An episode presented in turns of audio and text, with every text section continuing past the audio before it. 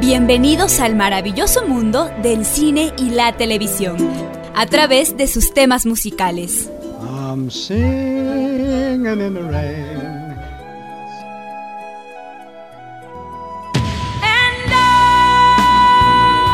Esto es música, cámara y acción. Un espacio para revivir las grandes historias del séptimo arte, contadas a través de la música. Acción. Terror. Romance. Drama. Ciencia ficción. Y mucho más. Eddie de la Guerra les da la bienvenida.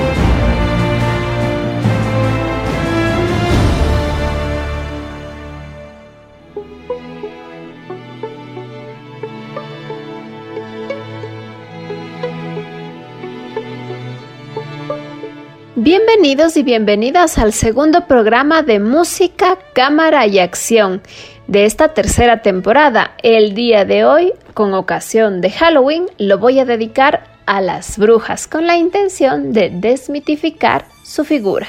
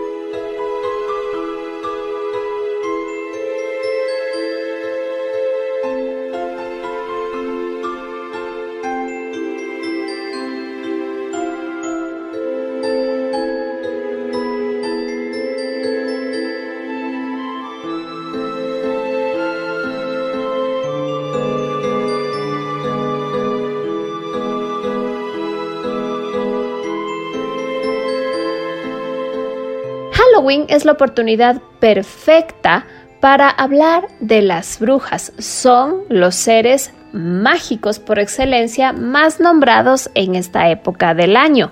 Sin embargo, este programa quiere abordar la idea de mujeres que se adelantaron a su tiempo, se adelantaron a los descubrimientos del hombre y por sus prácticas denominadas como mágicas fueron perseguidas, discriminadas, maltratadas y asesinadas.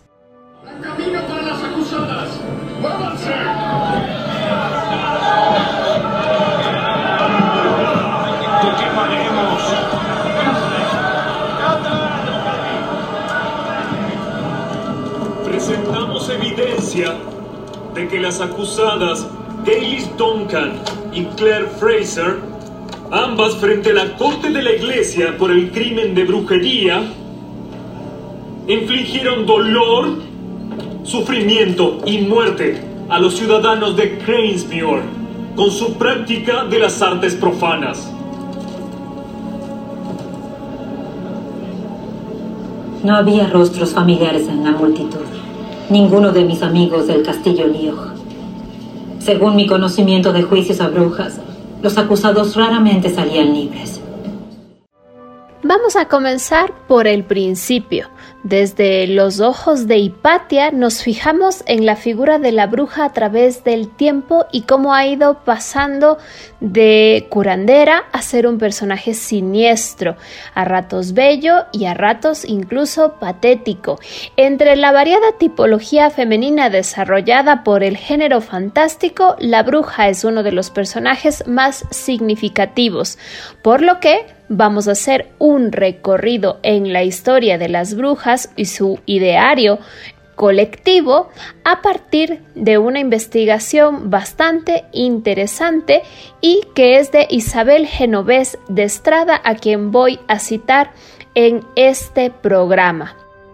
Una de las diosas más antiguas de la magia en la antigüedad grecorromana es Hécate, junto a Artemisa la luna y Perséfone, la diosa de los infiernos, compañera de Hades a la fuerza. Ellas forman una triada mágica que conoceremos a continuación. Señoras, lamento tanto llegar. Eh. ¡Tarde! Ya lo sabíamos. Porque lo sabemos todo. Pasado, presente y futuro. Se considera a Hécate como la divinidad que preside la magia y los hechizos. Está ligada al mundo de las sombras. Se aparece a los magos y a las brujas con una antorcha en la mano o en forma de distintos animales, yeguas, lobas, etc. Le es atribuida la invención de la hechicería. Hécate, como maga, preside las encrucijadas, los lugares por excelencia de la magia. En ella se levanta su estatua en forma de una mujer de triple cuerpo o tricéfala, señalando sus tres edades, joven, madura y anciana. Las estatuas eran muy abundantes antiguamente en los campos y en los cruces de caminos, y a sus pies se depositan ofrendas. Esta figura tripartita de mujeres que practicaban la brujería y que usualmente eran vistas como oráculos para ver el futuro, se ha visto en varias películas.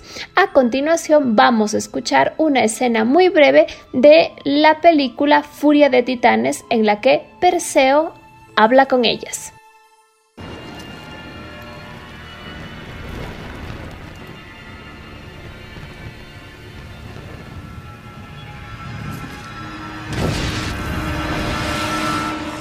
¡Visitantes!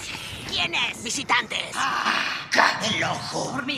¡Dámelo! ¿Quiénes son? ¿Quiénes son? ¿Quiénes son? ¡El ojo! Perseo, no. Nosotros no venimos a pelear. Tengo una pregunta. Joven Perseo, hijo de Zeus, tan fresco.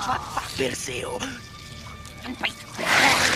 la carne de un dios. La carne de un dios. Bruja. ¡No! Tranquilas. Ya es carne vieja.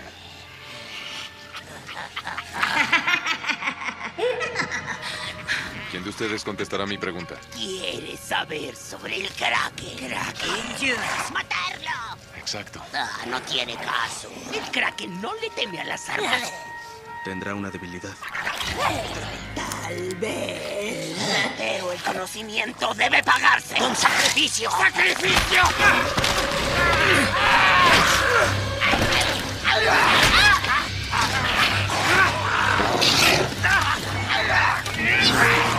¡Ayuda! ¡El ojo! ¡El ojo! ¡Suéltenlo! ¡No! ¡Ahora! ¡No te atrevas! ¡No te daré la respuesta sin el ojo! ¡Suéltenlo! Ahora tienen que contestar. ¿Cómo destrozo al Kraken? Hay una solución. Solución. Pero es imposible de hacer. ¿Eh? La gorgona. Medusa. Medusa. Cualquier ser vivo sucumbe con su mirada. Sucumbe. Su prisión está cruzando el río Estigia. A la entrada del inframundo. Un titán contra los titanes. No nos sirve contra el Kraken. No podemos controlarla. Pues la degollaré. ¡Qué ingenioso! Ahora el ojo. Danos el ojo. El ojo. El ojo.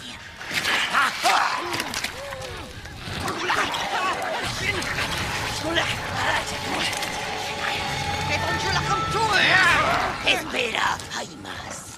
¿Quieres saber más? Perseo, no. Dile, dile. ¿Qué? Tu viaje no termina bien.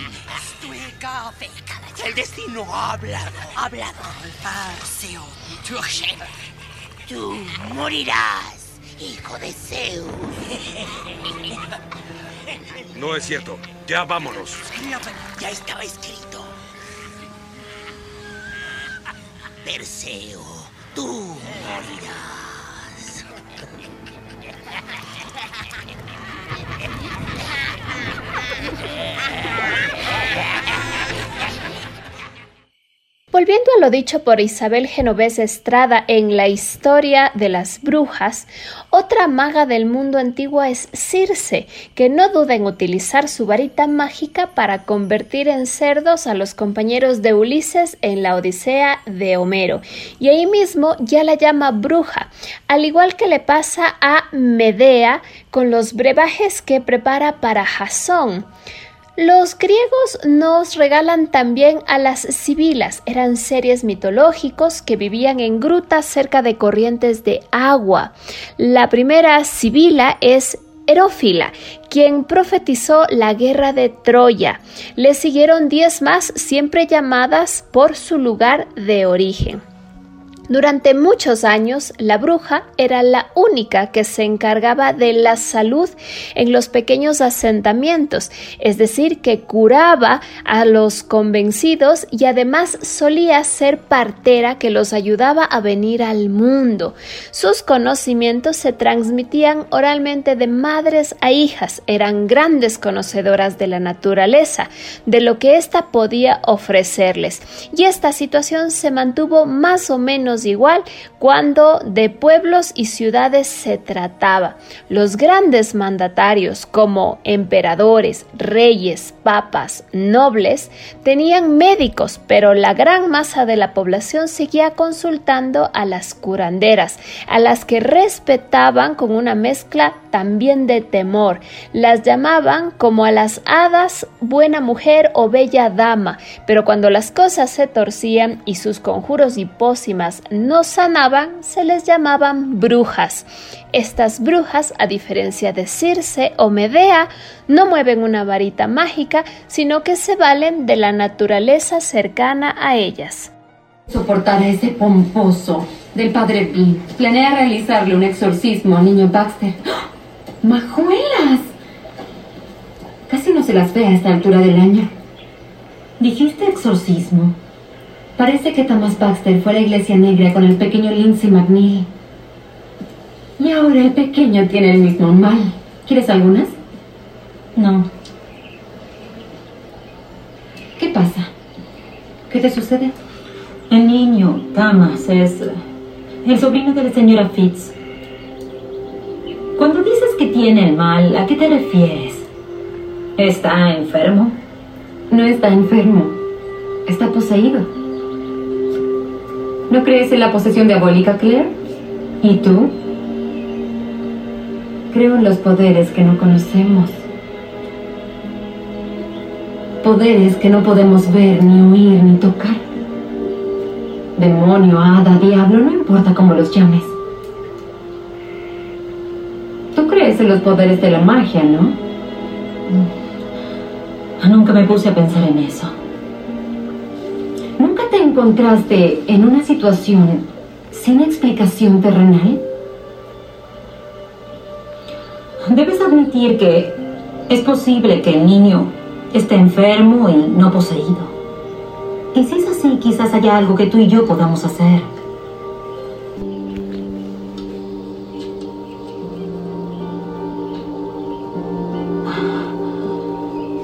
Hay tanta paz. Para nada lo que esperaba. Ah, bueno. Dicen que Satanás es astuto. No atraparía muchas almas desprevenidas y pusiera trampas en ciénagas y túneles. ¿En serio crees que los demonios habitan este lugar? Bueno, sé que Lindsay y Thomas no son los primeros niños en enfermarse o morir después de venir aquí. Honestamente, visitar la iglesia negra y vivir para contarlo es una forma de demostrar virilidad. Yo también lo hice. Cuando era un niño inocente, pero mi primo cayó bajo el hechizo y estuve enfermo por una semana. ¿Crees que fue por culpa de los demonios? Soy un hombre educado, señora. Cuando venían aquí de niños a demostrar su virilidad, ¿qué hacían exactamente? Ah, no mucho. Nunca se encontraba bayas o ajo de oso para comer. ¿Ajo de oso? ¿Y lo comían? Sí. ¿Me muestras? No me gusta el sabor, pero a algunos les parece sabroso. Esto no es ajo de oso. Escomalaria majalis, lirio de los valles. Lirio de los valles. Nunca lo oí nombrar. Porque no es nativo de Escocia. Segundo magnum. Señora, el pobre muchacho está muriendo. Satanás reclamó su cuerpo. El padre Vin solo puede salvar su alma inmortal. Creo que puedo salvarlo. Creo que Lindsay y Tamas comieron esto. Es lirio de los valles, pero es igual al ajo de oso. Esto es venenoso. Puedo darle a Tamas algo para contrarrestar el veneno, pero tenemos que darnos prisa. ¿Qué blasfemia es esa? Padre, no quiero decir blasfemias, pero... Yo soy el discípulo del Señor. No fue ordenada para alejar al demonio. Abandona este hogar ahora. El problema de este niño es el veneno, no un demonio. Si no me permite atenderlo, morirá. Déjela pasar, padre. No recibiré órdenes de una mujer. Este niño es un esclavo de Satanás y debe ser purgado o su alma estará condenada a la perdición eterna. Esta es la casa de mi hermana y de mi padre antes de eso. Nosotras decidiremos qué se hace bajo este techo.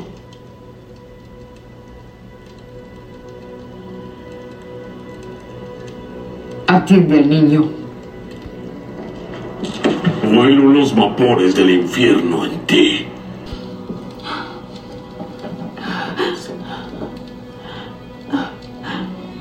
Es una decocción de veladona.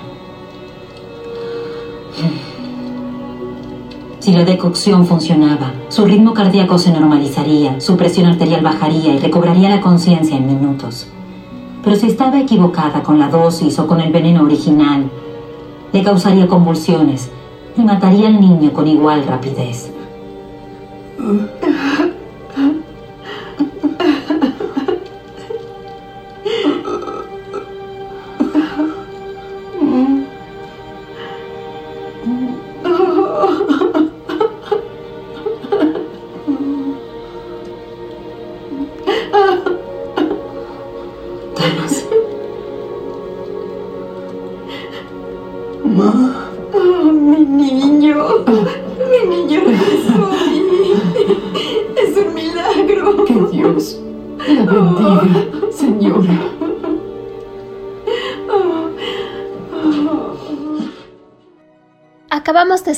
Un fragmento de la serie Outlander que precisamente explora la mitología de las brujas y sobre todo el rol de las mujeres que como dije se adelantaron a los descubrimientos médicos del hombre.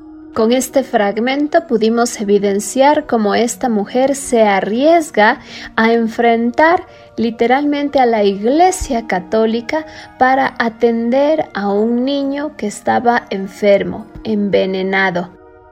Durante mucho tiempo en la historia, las mujeres sanadoras fueron respetadas y bien recibidas en los hogares. Pero entonces, ¿Cuándo cambia la situación de las brujas en la sociedad? Frente a lo que se cree popularmente, no fue la Inquisición española la que más hogueras prendió, sino la francesa. Y tampoco fueron los católicos los más perseguidores, sino los protestantes.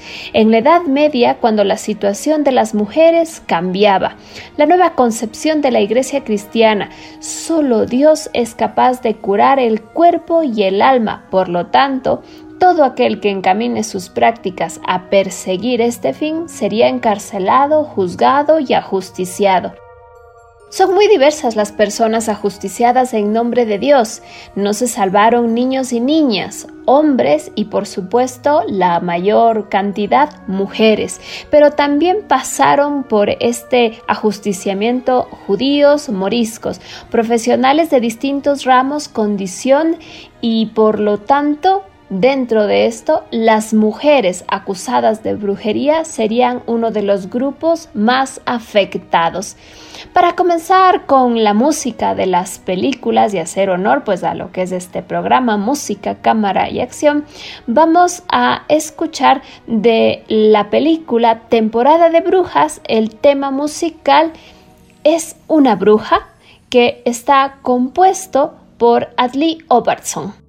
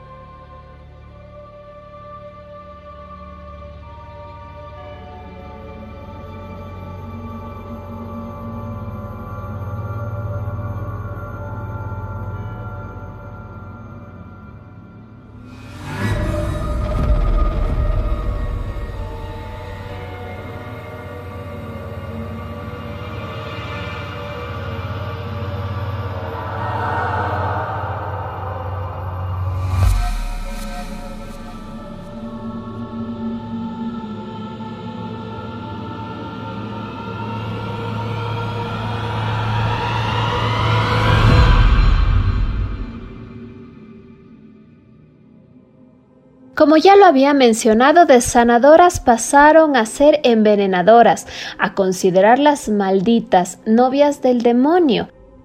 Vivían en lugares siniestros, aislados y malditos, entre ruinas y escombros. El pueblo ignorante no conocía sus recursos y era maleable. El odio y la ignorancia mataban a cualquiera por celos, por codicia. Cualquier motivo desencadenaba una denuncia a la Inquisición y las verdades se obtenían bajo tortura. Para la Iglesia, la mujer era inferior y lasciva, y por tanto proclive a placeres y venganzas, forzosamente estaba predispuesta a la brujería. Las condenaban por convivencia con el diablo. La brujería europea durante un tiempo se diferenció de la de los demás continentes en que se convirtió en una especie de herejía religiosa y concirnió más a las mujeres que a los hombres, ya que ellas fueron sospechosas de entregarse al diablo. Basándose en hechos, la Iglesia consiguió el poder civil entre 1450 y 1650 para llevar a la hoguera a varias decenas de miles de mujeres. La Inquisición fue legitimada desde 1199, pero creada oficialmente en 1231. Para llevar a cabo su labor contaban con equipos moralmente irreprochables e intelectualmente bien armados, decididos a hacer cualquier cosa para salvar a la cristiandad. De acuerdo con información histórica que se ha ido recabando, la Inquisición no puede ser considerada responsable de la masacre de brujas que se llevó a cabo en países situados fuera de la ribera del Mediterráneo. Dispuso de un poder judicial muy limitado. Su actividad purificadora cesó en la mayoría de países de Europa, excepto en España, Italia y Portugal, hacia 1500 y 1520 antes del gran auge de la quema de brujas en hogueras a finales del siglo XVI. Probablemente fueron las calamidades del siglo XIV, las hambrunas, las guerras de los Cien años, la gran peste de 1348 y sus réplicas, las que desencadenaron y justificaron la guerra total contra los adeptos a la brujería. Ya no los perseguían a uno como si fueran bandas de malhechores, los ejecutaban en grupos de 10 o 20 personas acusaban a más brujas que a brujos. El invento del mito de la bruja moderna se debe al dominico Hans Nieder, quien vivió entre 1380 y 1438. Él creó un relato sobre las brujas mezclando tres o cuatro personajes que en la época ya eran conocidos, el eterno brujo, el hacedor de pactos, el comensal de una cena caníbal y las antiguas estriges volando en la noche, y añadió a la figura de las brujas una caracterización bastante sexualizada. Hubo un momento en que las mujeres eran tan sospechosas que les resultaba difícil vivir sin exponerse a alguna acusación. Todo parecía ponerlas en entredicho. No se necesitaba para ello más que un gesto, una presencia sospechosa para inculparlas de conspiración con el diablo, acercarse demasiado a los niños o a los ancianos y que después de alguna manera se enfermaran, ser comadrona, ser consejera en asuntos amorosos y matrimoniales, o bien tener belleza o carecer de ella, podía ser visto como el resultado de un pacto con el diablo. Se llegó a acusar de brujería a mujeres que no iban muy a menudo a la iglesia, pero también a las que iban demasiado. A continuación vamos a escuchar un fragmento sobre el juzgamiento de una mujer que se presenta en la película Sleepy Hollow.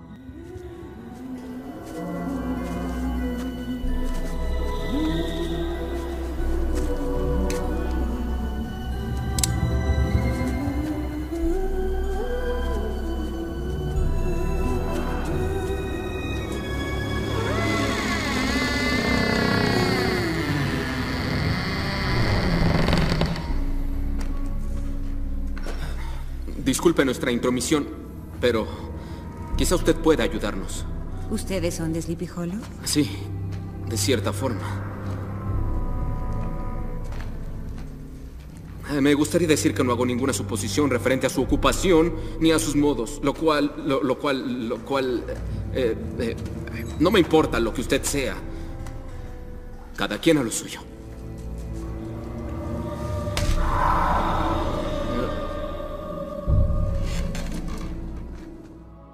Algo curioso sobre la representación de las brujas es que dependiendo de la época fueron representadas de distinta manera.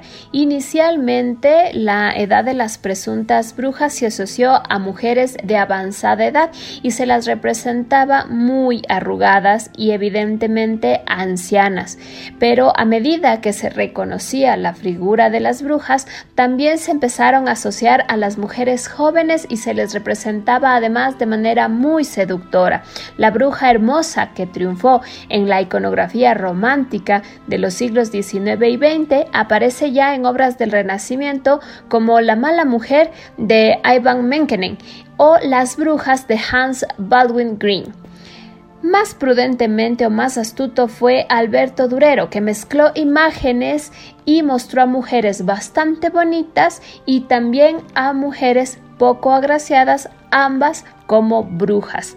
Esta representación también ha llegado al cine. La película Hansel y Gretel, que nos presenta a estos dos personajes icónicos como cazadores de brujos, interactúa con mujeres que son gráficamente representadas como bellas y que lucen ropa eh, de colores muy claros, con cabello pelirrojo o rubio, como brujas que se dedican a la magia blanca y por lo tanto a la sanación y también nos presenta a las brujas bastante feas con unos rostros desfigurados que dan muchísimo miedo como aquellas que se dedican a la magia negra.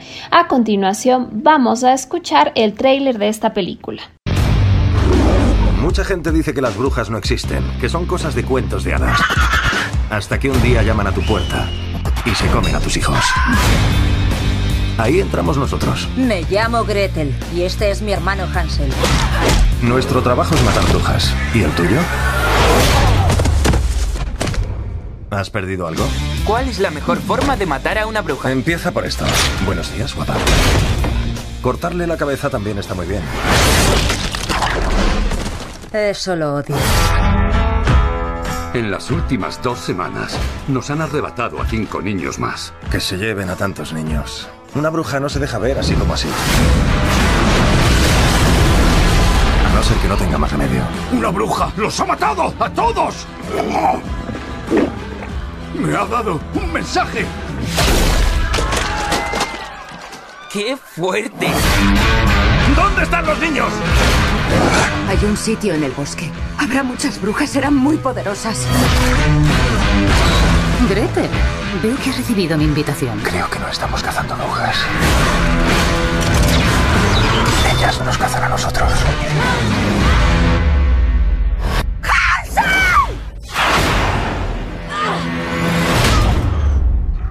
Tienen a mi hermana. Cuando veas mi señal, desata un infierno. Espera, espera, ¿cuál es la señal? Ah, cuando me veas a mí, volándole la cabeza a una de esas zorras. Hay quien dice que no todas las brujas son malas. Eso es nuevo. Que sus poderes pueden usarse para hacer el bien. Yo digo que quemadlas a todas.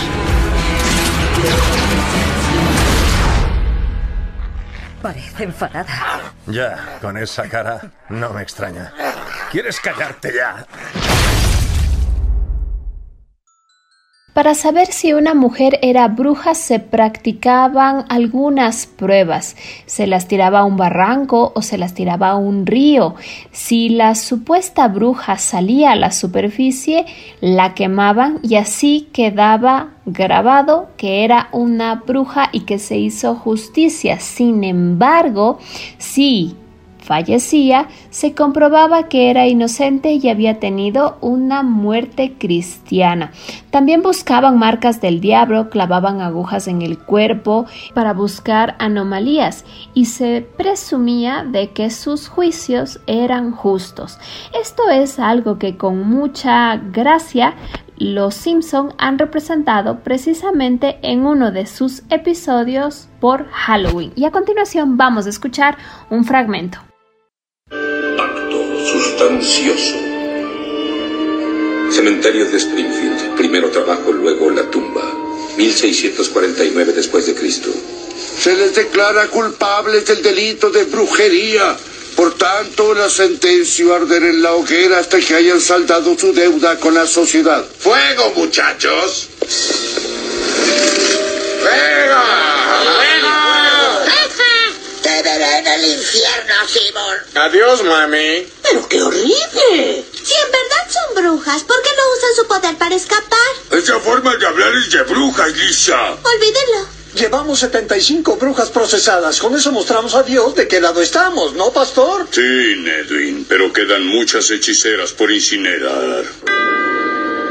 Hermanos, hermanas, queda una bruja entre nosotros. Demos paso a nuestras salvajes acusaciones. ¡Yaú! ¡Yo acuso al cinturón de Flanders! Yo acuso a la esposa pérfida. Eh, la matamos el domingo. Pues debe haber alguien a quien acusar. Lisa Simpson. ¡Van, cállate! ¿Pero qué se nos ha metido en la cabeza? Esta cacería de brujas se ha vuelto un circo. ¡Ella es la bruja! Yo voy a acusarla también. Es una locura. Yo no soy bruja. Ah, ¿y por qué tus lienzos son más blancos que los míos? Ya oí suficiente. ¡Quémenla! Aldeanos, no nos volvamos una chusma iracunda. Marga Simpson tiene derecho a un proceso. Bueno, el proceso es así. Te sientas en la escoba y te arrojas al abismo. ¿Qué? Pues claro, si eres inocente tendrás una muerte cristiana honorable. Mas si acaso eres consorte de Satán, usarás tu escoba para salvarte. Y entonces volverás aquí a torturar y a decapitar un rato.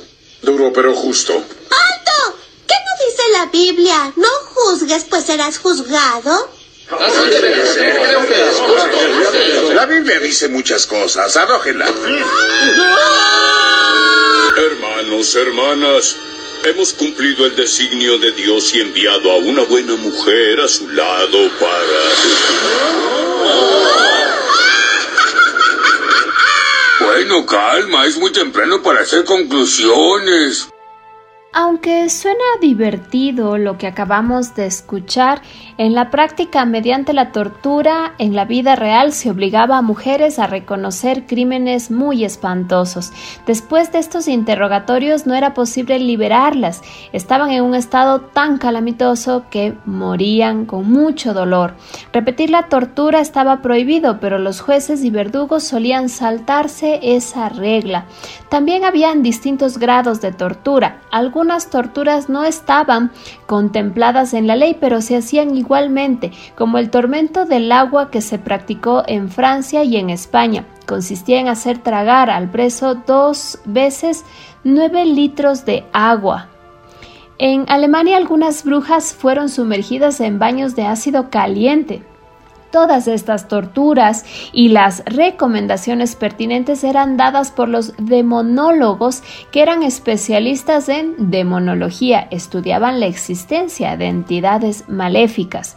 Los excesos de los tribunales del Santo Oficio continuaron hasta el siglo XVIII en algunos lugares, como ocurrió en España. La verdad es que la imagen tradicional que nos ha quedado de la bruja y que ha perdurado desde la Edad Media es la bruja rural, aislada del mundo en su casa, situada a ser posible en un bosque, con todo lo misterioso que ello implica. Sin embargo, los auténticos orígenes de la brujería parece que proceden de la pervivencia de tradiciones folclóricas que viven de una antiquísima religión de extensión mundial que se remonta al Paleolítico. A continuación vamos a escuchar el tráiler de una de las películas más representativas sobre brujería y sobre un caso real, Las Brujas de Salem.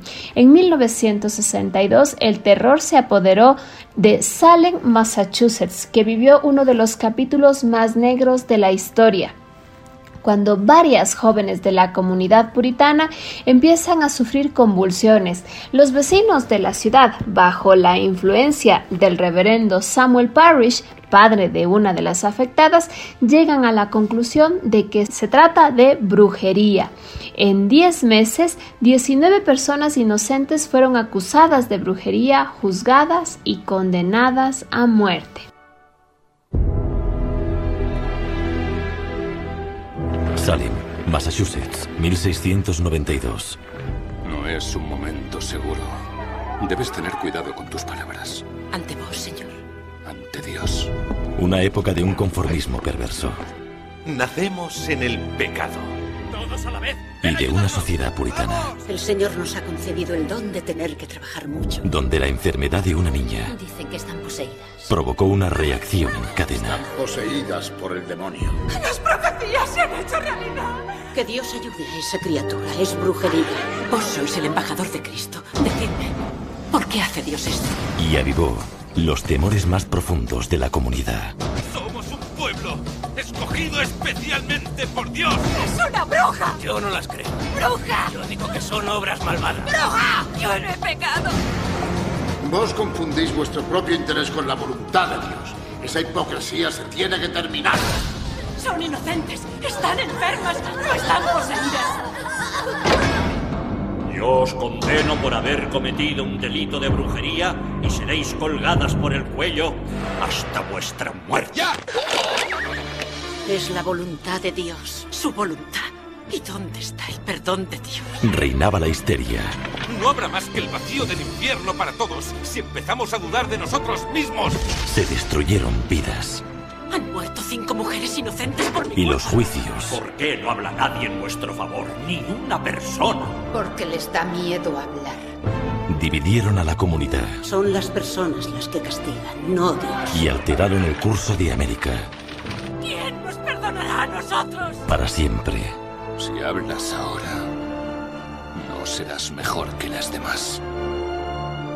Voy a ponerle fin a esto. Protagonizada por la ganadora del premio Emmy Kirstie Alley, Henry Czerny, J.O. Sanders, por la nominada para el Emmy Gloria Rubin, por el nominado para el premio de la Academia Alan Bates, Rebecca de Mornay, con la aparición especial del ganador del premio de la Academia Peter Ustinov y la ganadora del premio de la Academia y premio Emmy Shirley MacLaine.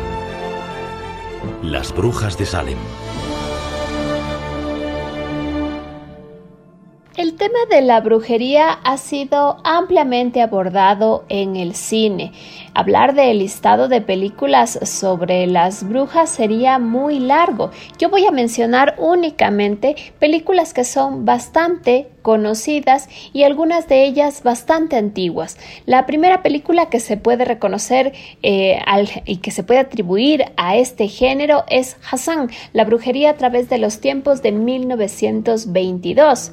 El cine animado muy tempranamente en Disney y en 1937 nos presentó a una de las brujas más temibles de Disney y Obviamente una que era representada como una anciana muy fea en Blancanieves y los siete enanitos. Para 1939 El mago de Oz ya nos hablaba también de las brujas.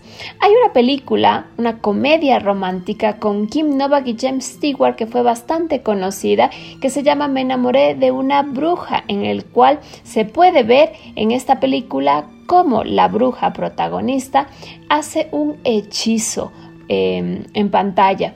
Y esto fue bastante comentado en aquel momento en el cine de la época.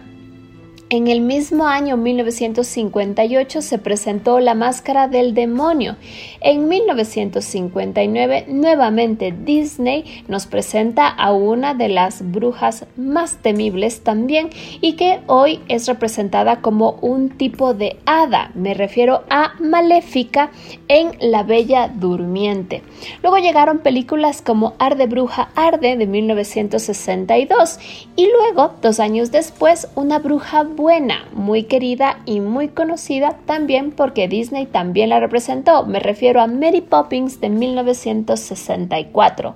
Posteriormente llegó una película muy conocida, Las Brujas de 1966 y en 1973 llegaría La Estación de las Brujas. Otra película representativa del género es la de 1977 bajo el título Suspiria y en 1987 llegaría una muy conocida en Latinoamérica, Las Brujas de Eastwick. Esta es una película que está basada en la novela homónima de John Opeldick. La historia se desarrolla en la ficticia ciudad de Eastwick en Rhode Island y se trata de las capacidades mágicas y el crecimiento personal de tres personajes, Alexandra Medford, Cher, James Sportford, interpretado por Susan Sarandon, y Suki, interpretado por Michelle Pfeiffer, tres mujeres aburridas de Nueva Inglaterra que descubren que tienen habilidades mágicas. Al principio su poder es pequeño, pero se amplía cuando de alguna manera convocan a el demonio, que está interpretado por Jack Nicholson. El misterioso personaje de Daryl, que es el nombre que tiene, seduce a cada una de estas mujeres y a cambio le enseña cómo aumentar sus poderes pero esto decanta en una relación malsana en la que ellas se dan cuenta que están siendo corrompidas por él y deciden sacarlo de sus vidas. Esta película es representativa además de que tiene un gran elenco por la banda sonora que fue compuesta por John Williams y a continuación vamos a escuchar uno de los temas más importantes de su composición.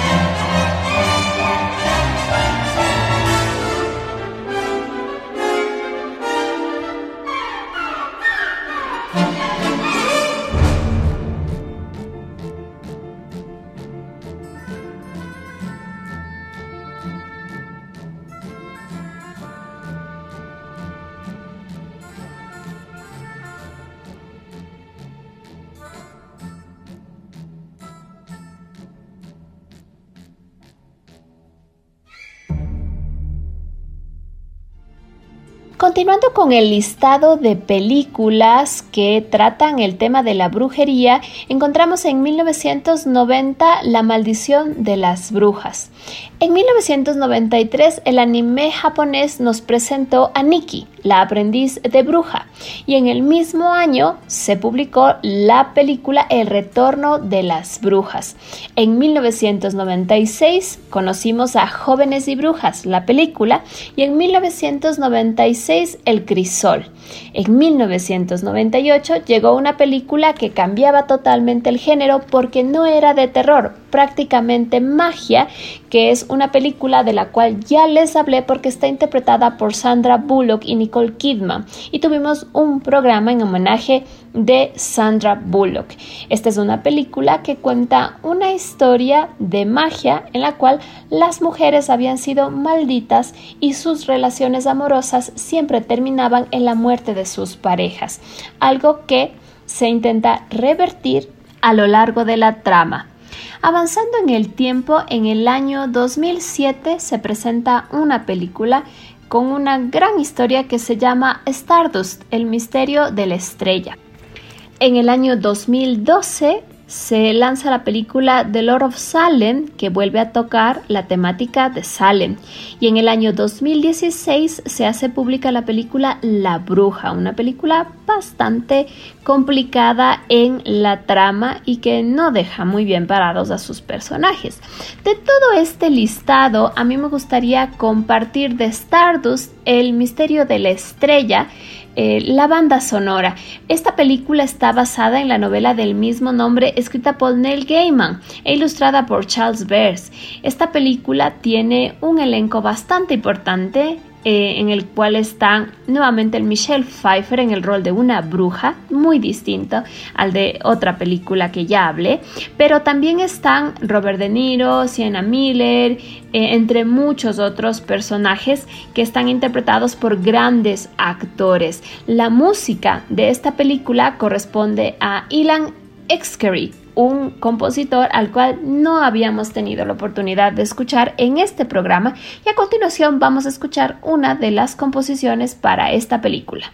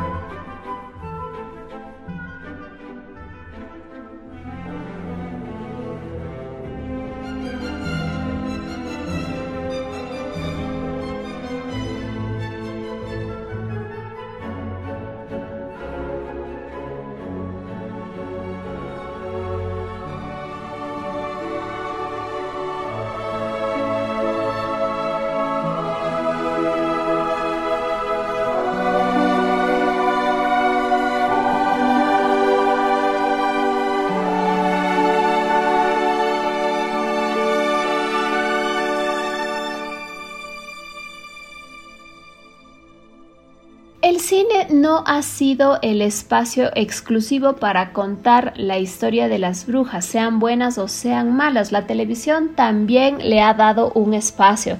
Charm, la serie que conoceríamos con el título de Hechiceras en Latinoamérica, es una serie de televisión creada por Constant Burst y producida por Aaron Spelling y su compañía de producción Spelling Television.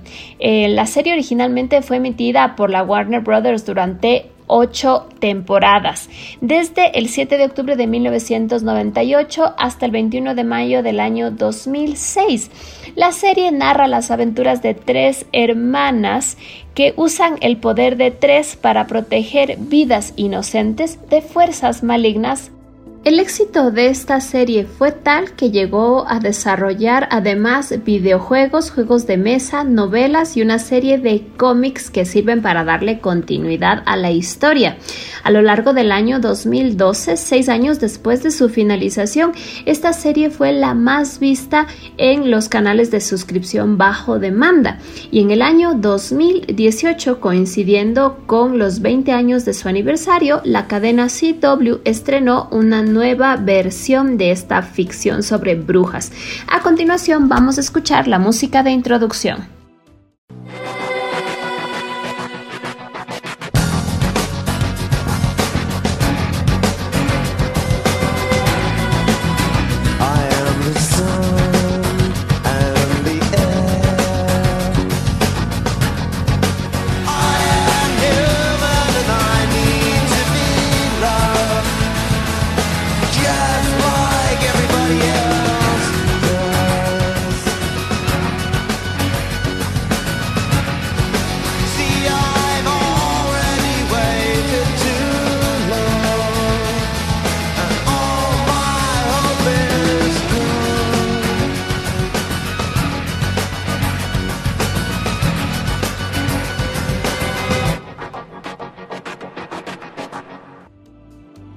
Serie de televisión bastante querida es Sabrina la Bruja Adolescente, una serie que está basado en el cómic homónimo de Archie Comics. El show se estrenó el 27 de septiembre de 1996 en la cadena ABC con 17 millones de espectadores y finalizó el 24 de abril del año 2003. A continuación vamos a escuchar la música de introducción de esta serie.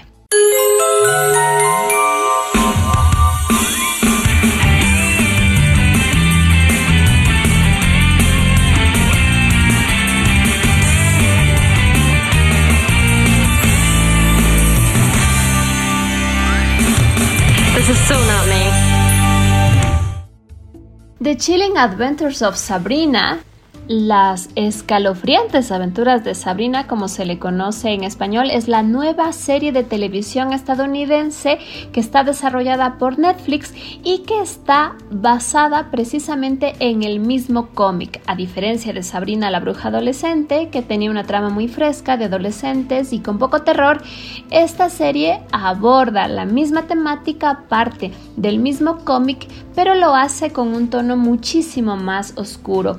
A continuación, vamos a escuchar un fragmento de la música de introducción y también un fragmento de un aquelarre.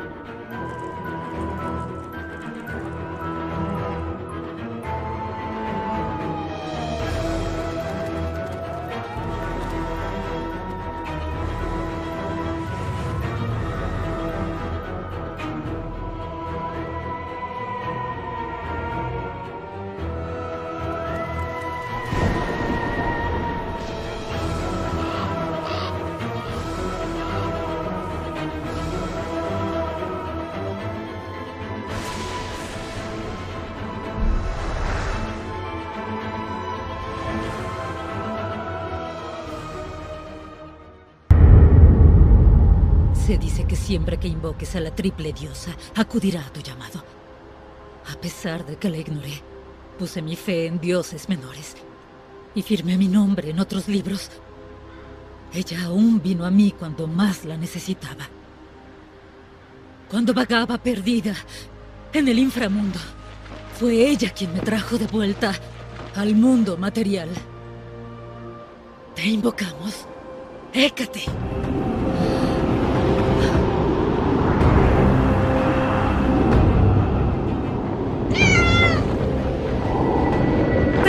Invocamos aquí, doncella, con tu fuerza total infinita.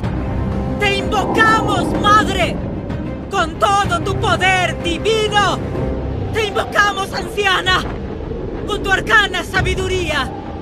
Somos descendientes de todas las doncellas madres y ancianas. Ahora que invocamos a la triple diosa, invocamos a todas las brujas, desde el principio de los tiempos y hasta el final de los días. Invocamos sobre nosotras los poderes que nos fueron negados. Empápanos con ellos, sécate, y te alabaremos en la mañana, la tarde y la noche. Y viviremos para honrar tus tres rostros, tus tres formas.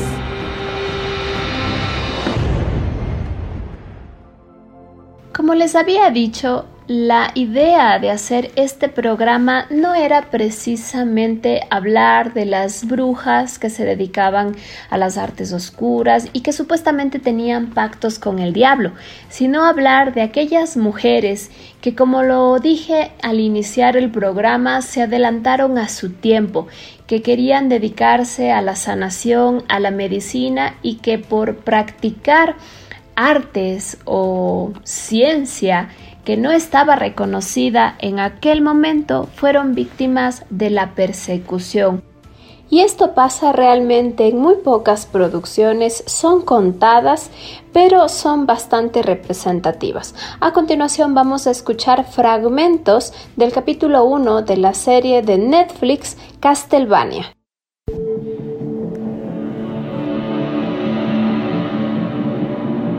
Mi nombre es Lisa. Vengo de la villa Lupu. Quiero convertirme en doctor. Vienes llamando a mi puerta porque deseas derramar sangre de gallina en los campesinos. No me confundas con una bruja. Todo el mundo allá afuera hace lo mismo. Yo creo en la ciencia, pero necesito saber más. Ya agoté mis otras opciones y hay historias que dicen que el hombre que vive aquí tiene conocimiento secreto. ¿Dónde está Villa Lupu? No viajas mucho. Puedo viajar. Toda esta estructura es una máquina para viajar. Pero no lo haces. ¿O sí? Tal vez deberías. El mundo está cambiando. Viaja como las demás personas, tal vez te guste. Llevo dos minutos de conocerte y me ofreces caminar sobre la tierra como un campesino ordinario, mientras yo te doy el conocimiento de los inmortales, la verdadera ciencia.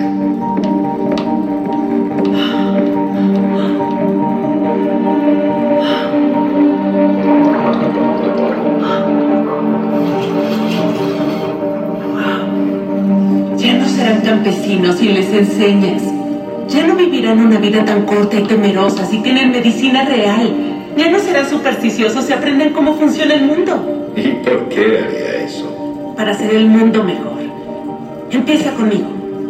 Y yo empezaré contigo.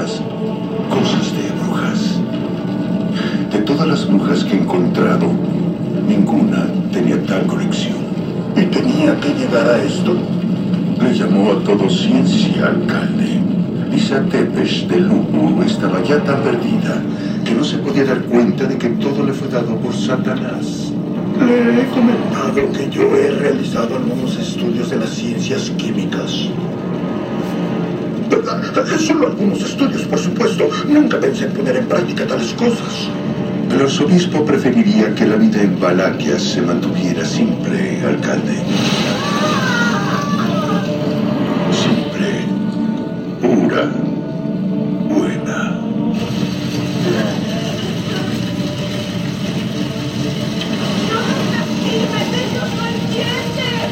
¿Con quién está hablando? Me parece que está exhortando a Satanás para que no se vengue de nosotros, lo que supongo que es casi encomiable para una bruja. Tal vez dedique una oración por ella. Será pequeña.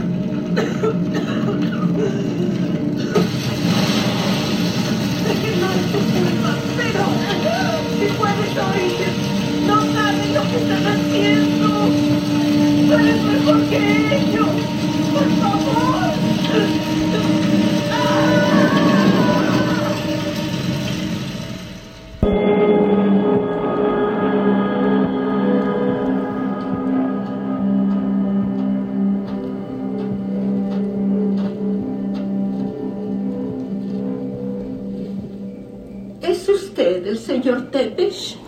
Ella me habló de usted. ¿Qué pasó? ¿Dónde está mi esposa? Oh, señor, el obispo se la llevó. Brujería fue lo que dijo. La están quemando en la hoguera. Fue buena conmigo, su esposa. Una buena doctora. No está bien lo que pasó. ¿Dónde la tienen? ¿En la catedral? ¿Qué? Oh, no, señor. A esta hora ya debe estar muerta. ¿Qué? No podía estar ahí. No me interesa lo que digan. No me alegra que esa mujer sea asesinada por la iglesia. Estoy mejor aquí recordándola. Una producción interesante actualmente es The Witcher, la serie de televisión, drama y fantasía oscura creada por Lauren Schmidt para Netflix, que se basa en la serie de libros del mismo nombre esta producción está ubicada en un mundo medieval, en una masa de tierra conocida como el continente. The Witcher explora la leyenda de Gerard de Rivia y la princesa Ciri, que están unidos el uno al otro por el destino. Está interpretada por Henry Cavill, Freya Lang y Anya Charlotte, entre muchas otras actrices. Además de la trama principal, en esta serie se ve cómo mujeres con talentos especiales eran entrenadas para acompañar a los reyes, para ser sanadoras y para ser protectoras y defender a los imperios de el caos. A continuación vamos a escuchar un fragmento.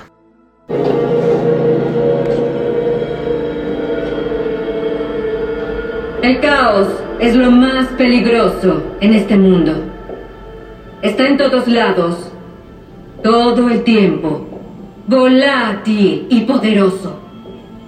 Pero cada una de ustedes ha mostrado actitud para canalizarlo. Sus momentos de conducción crearon una onda nueva en el caos, que me ha alcanzado hasta aquí en Aretusa.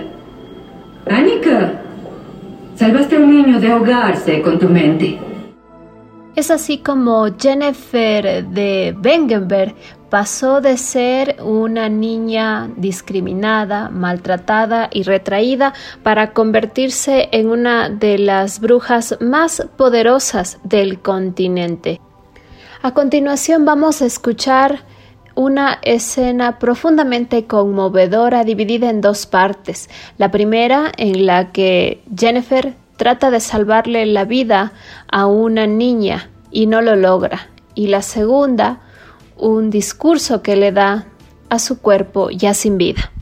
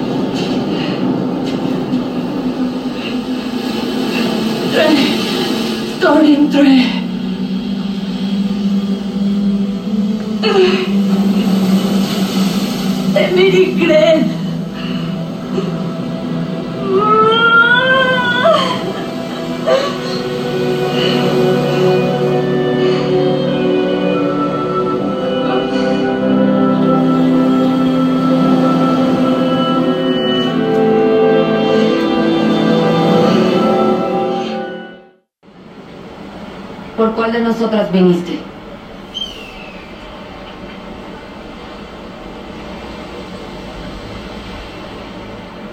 Lamento que no tuvieras una vida. Pero siendo honesta, no te pierdes de mucho. Sé que es fácil para mí decirlo con aire caliente en los pulmones y tú sin nada.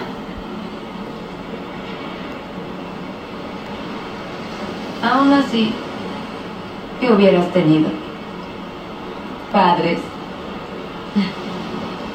Ellos fueron quienes escribieron tu último acto. No perdiste mucho con eso. Amigos. Es más fácil el buen clima. Amantes. Divertidos, sí lo admito, pero terminan decepcionándote. Y enfrentémoslo. Eres una niña. Tu madre estaba cierta sobre una cosa. Somos recipientes. Inclusive se afirman que eres especial. Como yo lo fui. Como lo hubiera sido. Seguimos siendo recipientes. De donde sacan y sacan. Hasta que estemos vacías. Y solas.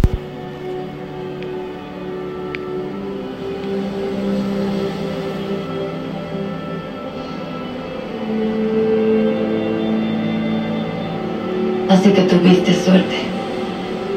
Hiciste trampa y ganaste sin darte cuenta.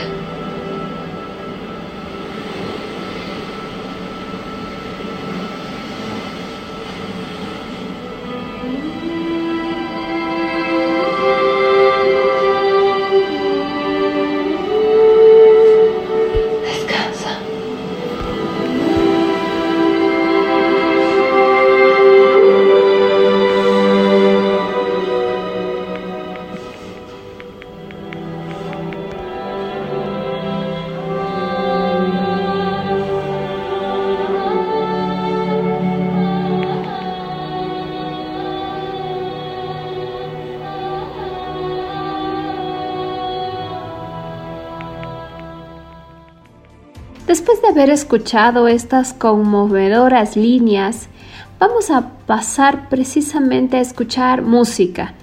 Eh, música bastante interesante, muy bonita, eh, que en particular a mí me gusta mucho y que pertenece a una serie de televisión que también ya escuchamos unos diálogos al iniciar este programa. Se trata de la serie Outlander que explora precisamente la idea de mujeres de otro tiempo, utiliza precisamente los viajes en el tiempo para enseñarnos lo complejo que puede ser para una mujer eh, que se siente libre, que se siente empoderada, vivir en un tiempo en el cual no precisamente goza de muchas libertades. Y precisamente también es una serie en la que se habla sobre las sanadoras, mujeres adelantadas a su época, que intentaban mejorar la medicina, la salud de, la población y que a pesar de ello fueron torturadas, fueron enjuiciadas, fueron quemadas y fueron perseguidas. Y esta serie en particular tiene música que es muy de mi agrado y a continuación vamos a escuchar la música de introducción que se llama The Skyboat Songs.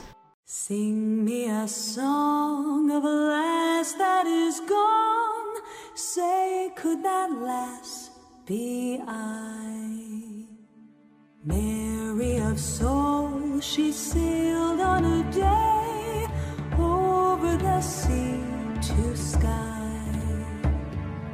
Mull was a stand, rum on the port, Eck on the starboard bow. Glory of youth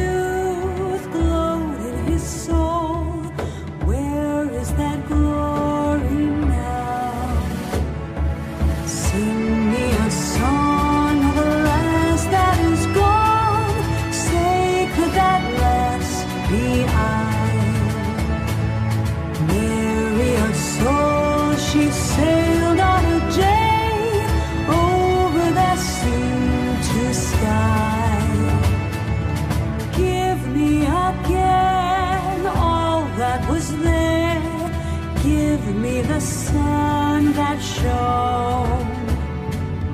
Give me the eyes. Give me the soul. Give me the lad that's gone. Sing me a song of a lass that is gone. Say, could that lass be I? Mary of soul, she sailed on a day sky.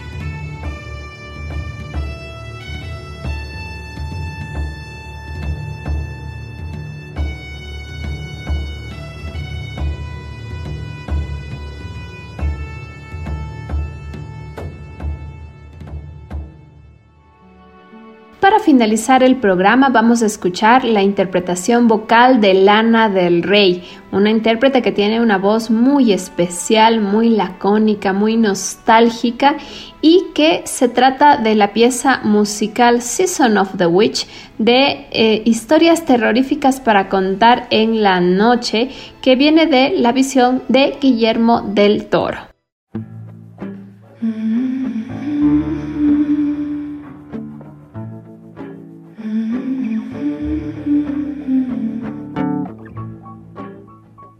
Look out my window, many sights to see. And when I look in my window, so many different people to be. They're strange, so strange. It's very strange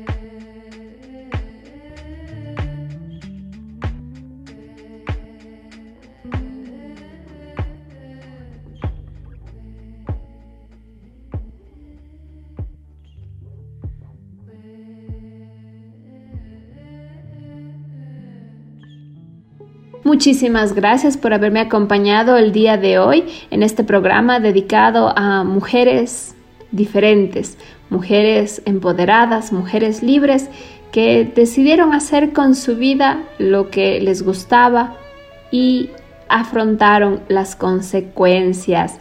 Muchísimas gracias por acompañar siempre este programa Música, Cámara y Acción. No olviden de escucharnos los viernes a las 16, los sábados a las 11 en Voz Andina Internacional y por supuesto, si se perdieron alguno de los programas o si se lo quieren repetir, son bienvenidos a entrar al podcast de Voz Andina Internacional.